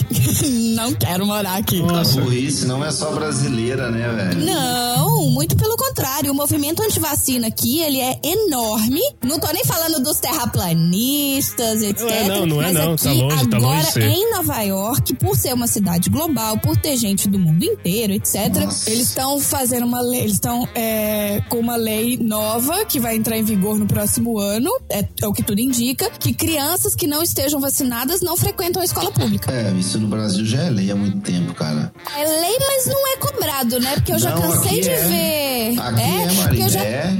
Essa parte. Tem amigas minhas que falam que na escolinha que você tem que levar lá o cartão de vacinação. Se você não quiser apresentar, é só você assinar uma declaração de responsabilidade. Ah, mas aí é escola. É escola particular, né? É, escola particular. A escola particular tem medo do aluno não ir, né, cara? É, é uma renda a mais, né? Sacou? É, justamente, é um aluno a mais. Agora imagina 10 não quiserem, sacou? É ridículo. Mas deixa eu te perguntar, aí nos Estados Unidos a vacina é gratuita? Ai, não sei, sabia? Porque a saúde aqui não é Porque gratuita. tudo que se refere à saúde, né? Tudo que se refere à saúde aí é uma grana absurda, né? Porra, pois é, porque aqui no Brasil tem o, o SUS, né? Então as pessoas tomam vacinas e eu posso cobrar de vocês, sacou? Eu sei que, por exemplo, as vacinas que eu tomei, por serem vacinas básicas, elas são cobertas pelo meu seguro. Porque existe um seguro, mas. Então, mas é da empresa. É, porque todo mundo que trabalha obrigatoriamente tem um seguro de saúde da empresa. Então, para todo mundo que trabalha, teoricamente, e isso pode ser que você pode colocar os dependentes, igual o plano de saúde no Brasil. É, eu sei que para cidadãos existem algumas ações, alguns privilégios, mas eu confesso que eu não conheço ninguém que tenha criança que eu, que eu, que eu tenha vi- visto isso. Mas tem muita gente que me fala que já. Eu já vi muita gente falando, assim, brasileiros que moram aqui: ah, não, meu filho nasceu aqui. Meu filho nasceu aqui, ele tem cidadania, então ele tá coberto pelo Medic Aid. Eu não sei se esse, o quão equivalente ao Medic Aid é Ah, legal. ao SUS. Até porque aqui o obrigatório não, aqui não tem tanta vacina obrigatória como a gente tem no Brasil. Entendi. Inclusive, É, aqui é pra caramba. eu tava aqui, né, nesse mesmo dia que eu fui tomar cinco vacinas, a moça virou e falou assim: você vai viajar pra algum lugar? Porque ela tem um livro gigante com todas as cidades do mundo, assim, com todos os países, com as vacinas que você tem que tomar pra ir pra cada país. Eu falei, ah, normalmente eu vou pro Brasil. Aí ela, pá, pá, né, abriu lá o livro, não sei o quê. É, é alguma dessas cidades aqui? Aí tinha os estados listados. Aí eu apontei, ó, esse e esse. Apontei São Paulo e Minas Gerais, que são os estados que eu vou. Aham. Ela me deu uma vacina pra febre tifoide. Caraca, velho. Olha que maluquice. Eu falei, moça, assim, né, eu, eu moro, eu, eu cheguei de lá agora. se tinha isso, mas ok, se você quer me dar, manda ver. Tá tranquilo, aí tá coberto, eu vou ter que pagar? Não, então pô, me dá. Então, assim, agora essa lei vai entrar em vigor aqui de que crianças não vacinadas, e existem muitas, muitas, muita gente que usa a desculpa aqui de não vacinar. De religião. É uma exatamente, são religiões ortodoxas que não vacinam as crianças, né? Então. Cara, isso é bizarro, né, velho? É, é, é, é, muito, é muito surreal. Dá pra gente discutir, assim, milhões e milhões e milhões de horas sobre isso. Mas, Marcelo, você quer voltar pro tema? né? Desviou! Ah, eu acho legal isso, cara, porque você vai entrando, você vê que quando a gente tá discutindo essas coisas de Enem, nunca é uma coisa só, sabe? Eu falo muito isso pros meus alunos. Toda discussão que a gente tem de Enem ou de tema de redação é isso, menino. É bizarro, mas é real.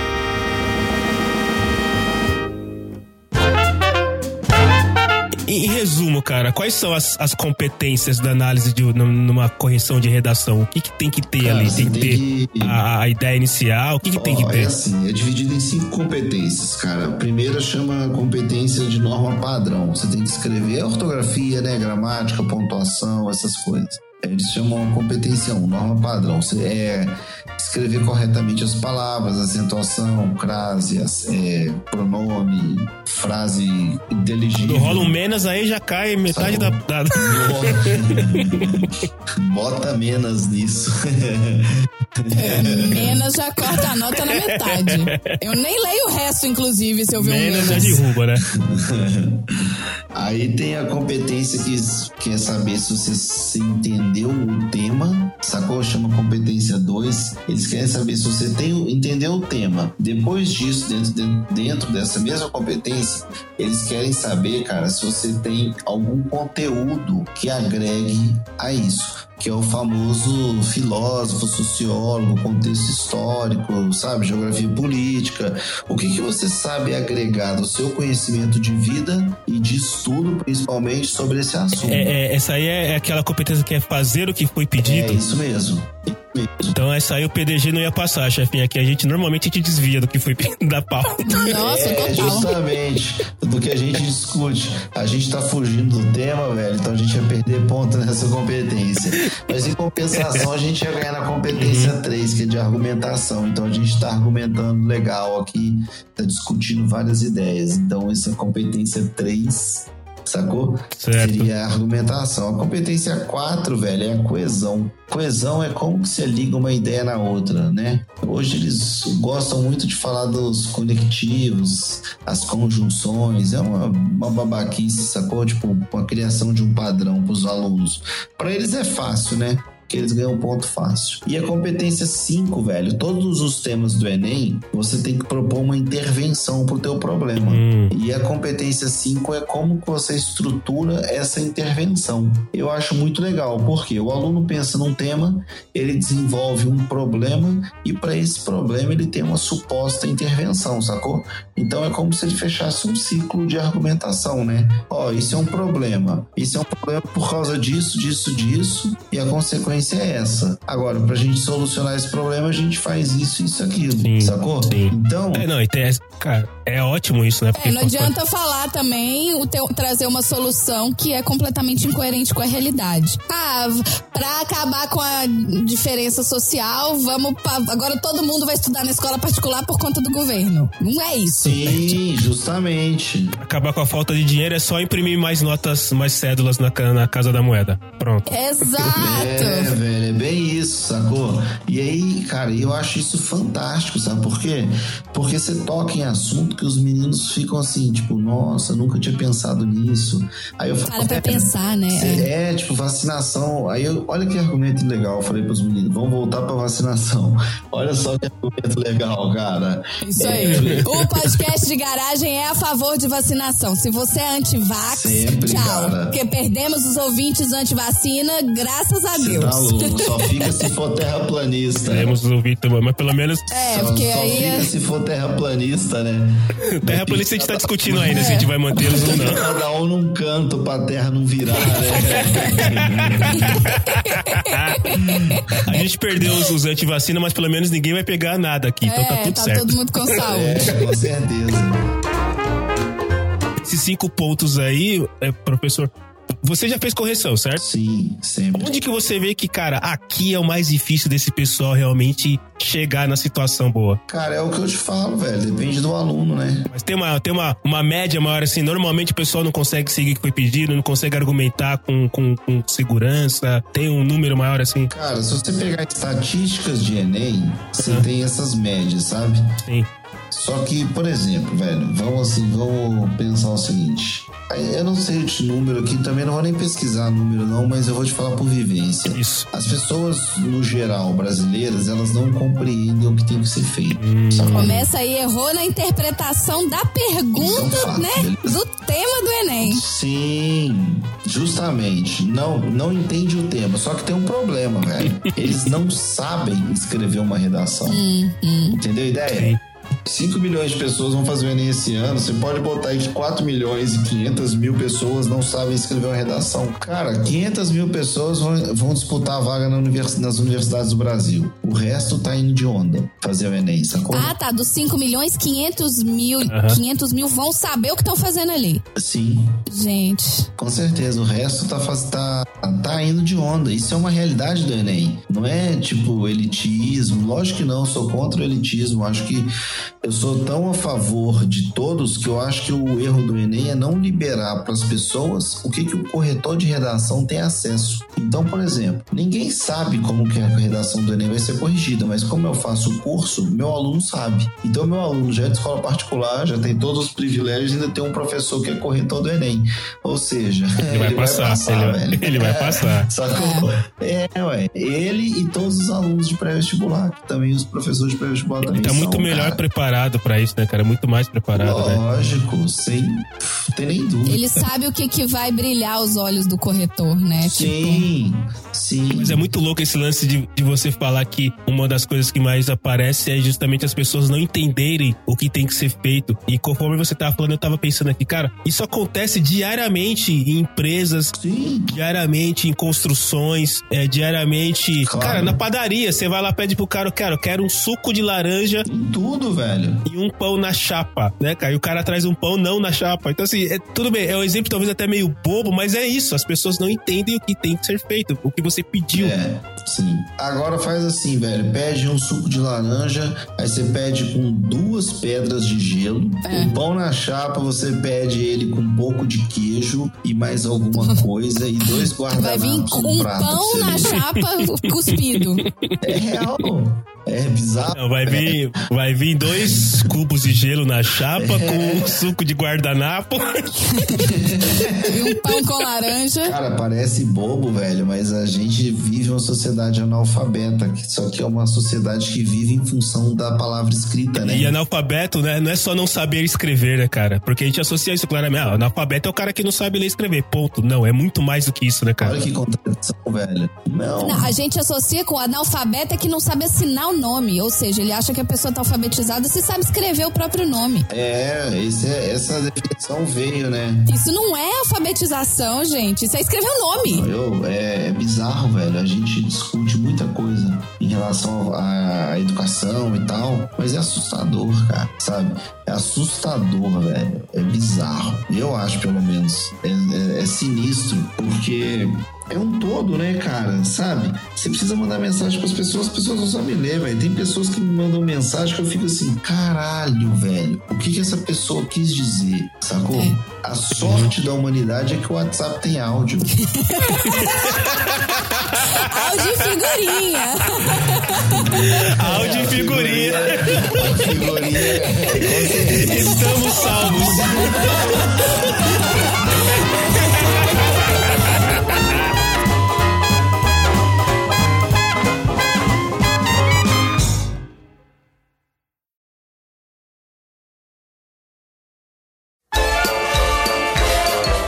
gente! Antes de qualquer coisa, eu queria agradecer ao Certa Palavra por ter cedido o Márcio para gravar com a gente em véspera de Enem.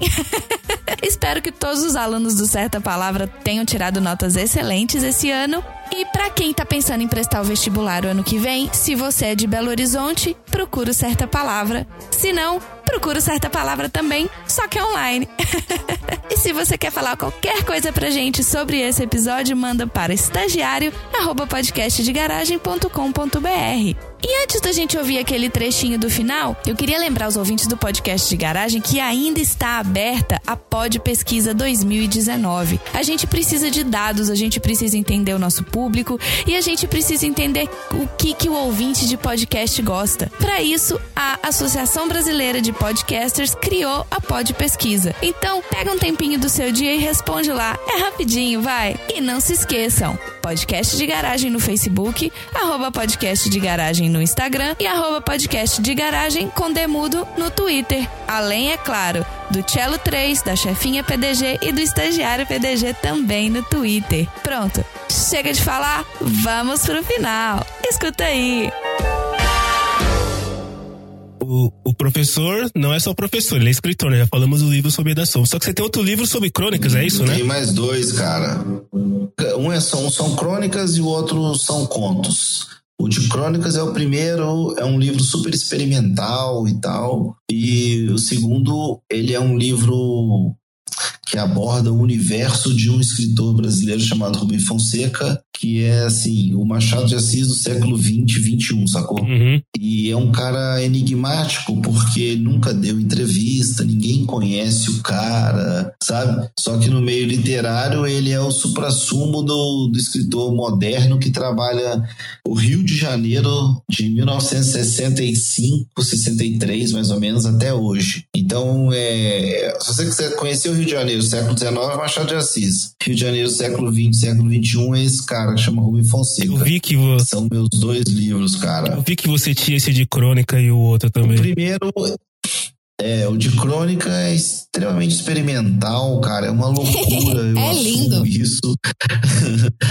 E, e o mais bizarro de tudo, que ele é um livro para ser lido em voz alta. Ah, é? Sacou? Ele é um livro. É. O único cara que percebeu isso até hoje é um americano, o Joseph. Você acredita, velho? Olha que fracasso literário que eu sou, velho. O americano, Marshall, eu estava lendo o seu livro, aí eu não entendia, cara, como você estava escrevendo. Aí eu comecei a ler em voz alta eu entendi. Aí eu falei, porra, velho, você E foi aí, sabe quem é esse cara? É o mesmo cara que deu a ideia do áudio no WhatsApp, cara. É, o mesmo cara. Foi o grande gênio, né? É o grande gênio que percebeu que se não tem áudio a coisa não funciona.